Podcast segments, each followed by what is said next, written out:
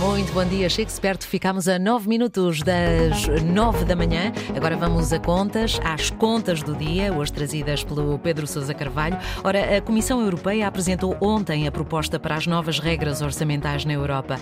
O que é que vai mudar e que impacto é que as alterações podem ter para Portugal? Pedro Sousa Carvalho, bom dia.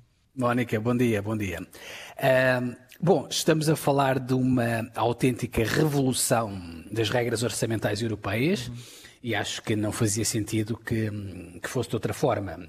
As regras atuais, Mónica, já vêm desde o tempo do Tratado de Maastricht, ou seja, já tem mais ou menos 30 anos, e creio que não fazia sentido manter as mesmas regras uh, na atual conjuntura.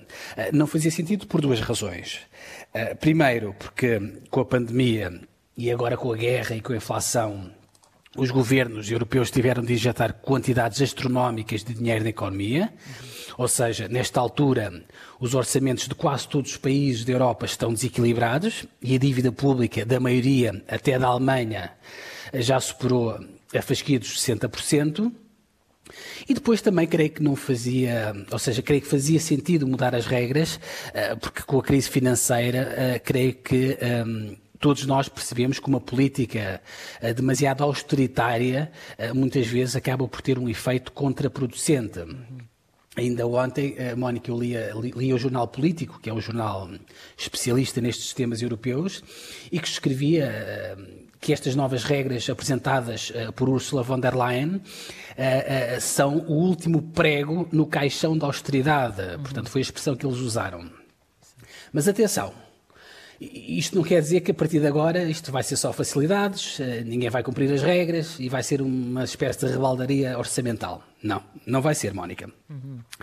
Primeiro, é, é, preciso dizer que aquelas regras que nós tínhamos antigamente, aquelas regras de que nenhum país pode ter o déficit maior de que 3% e uma dívida pública maior de que 60%, essas regras vão manter-se, não se vai mexer. Okay.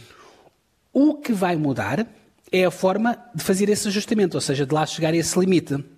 Ou seja, a forma de lá chegar não vai ser tão brusca, tão violenta como antigamente. Uma maior flexibilidade, exemplo, não é?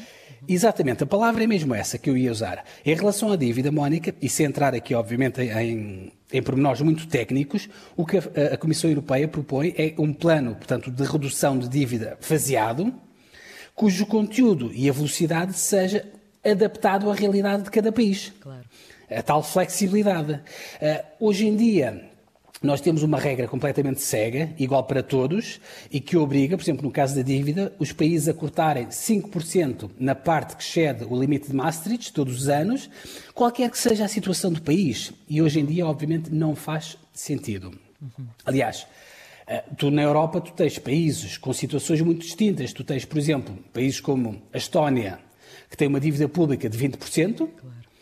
E depois tens outros países como a Grécia, que tem uma dívida pública de 180%. Não é? Então, obviamente temos que tratar de forma diferente claro. aquilo que é diferente. Não vamos dar o mesmo remédio à Estónia do que, demos, do que vamos dar à Grécia.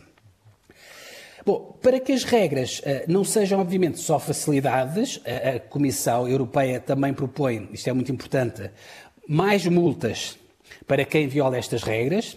As multas sempre existiram, mas na realidade nunca foram aplicadas. E o que a Comissão Europeia quer é começar a aplicar multas verdadeiras quando os países violam as regras. E depois propõe aqui uma coisa interessante, Mónica, que é uma medida nova que eventualmente pode ter um impacto reputacional eh, grande nos países prevaricadores, que é a medida, portanto, é obrigar os ministros desses países que estão a violar as regras a terem de ir ao Parlamento Europeu e explicar perante os eurodeputados não é, uh, o que é que vão fazer para reequilibrar as suas finanças públicas. Uhum. Como deves imaginar isto do ponto de vista uh, político, não é algo claro. muito agradável, não é? Claro. Estás ali no Parlamento Europeu a, dar, a prestar contas a, a, a deputados de outros países, etc. Enfim. Agora, resta saber, obviamente, se os países da União Europeia vão aprovar ou não estas regras. Umas exigem a aprovação por uma grande maioria, outras, no caso das regras fiscais, exigem unanimidade. E, como sempre, nestas coisas na Europa, temos sempre países, por exemplo, o caso da Hungria, já veio fazer chantagem, ameaçar não aprovar as regras, mas enfim, vamos a ver. Ah, no caso, perguntavas o caso de Portugal, Mónica, uhum. muito rapidamente. o que é que isto nos vai, vai mudar na nossa vida, no país? Bom, eu creio que se nós, eh, tendo em conta aquilo que eu já disse antes, não é? se formos disciplinados financeiramente, não temos nada a temer, isto até vai ser bom. Eh, como, obviamente, nós fazemos parte daquele grupo de países com dívidas mais elevadas, uhum. naturalmente temos que entrar num daqueles planos que eu falava há pouco, de redução de dívida, para obrigar a baixar a dívida até ao limite de 60%, mas eu diria que daí não virá grande mal ao mundo, desde que, naturalmente, consigamos manter esta trajetória de manter o nosso déficit abaixo do limite dos 3%. O, o, o orçamento para, para o próximo ano uh, prevê um déficit de apenas 0,9% e é provável até, Mónica, se a economia naturalmente ajudar, que em 2024 ou mesmo em 2025 nós possamos conseguir até ter um excedente orçamental. Uhum. Eu acho que nós, apesar de tudo, não estamos numa situação uh, uh, muito má em termos de déficit. Só para teres uma ideia, por exemplo, no final do ano passado, com a pandemia, naturalmente, dos 27 países que faziam parte da União Europeia, 15, portanto, mais de metade, tinham déficits acima de 3%. Uhum. E Portugal não era um deles.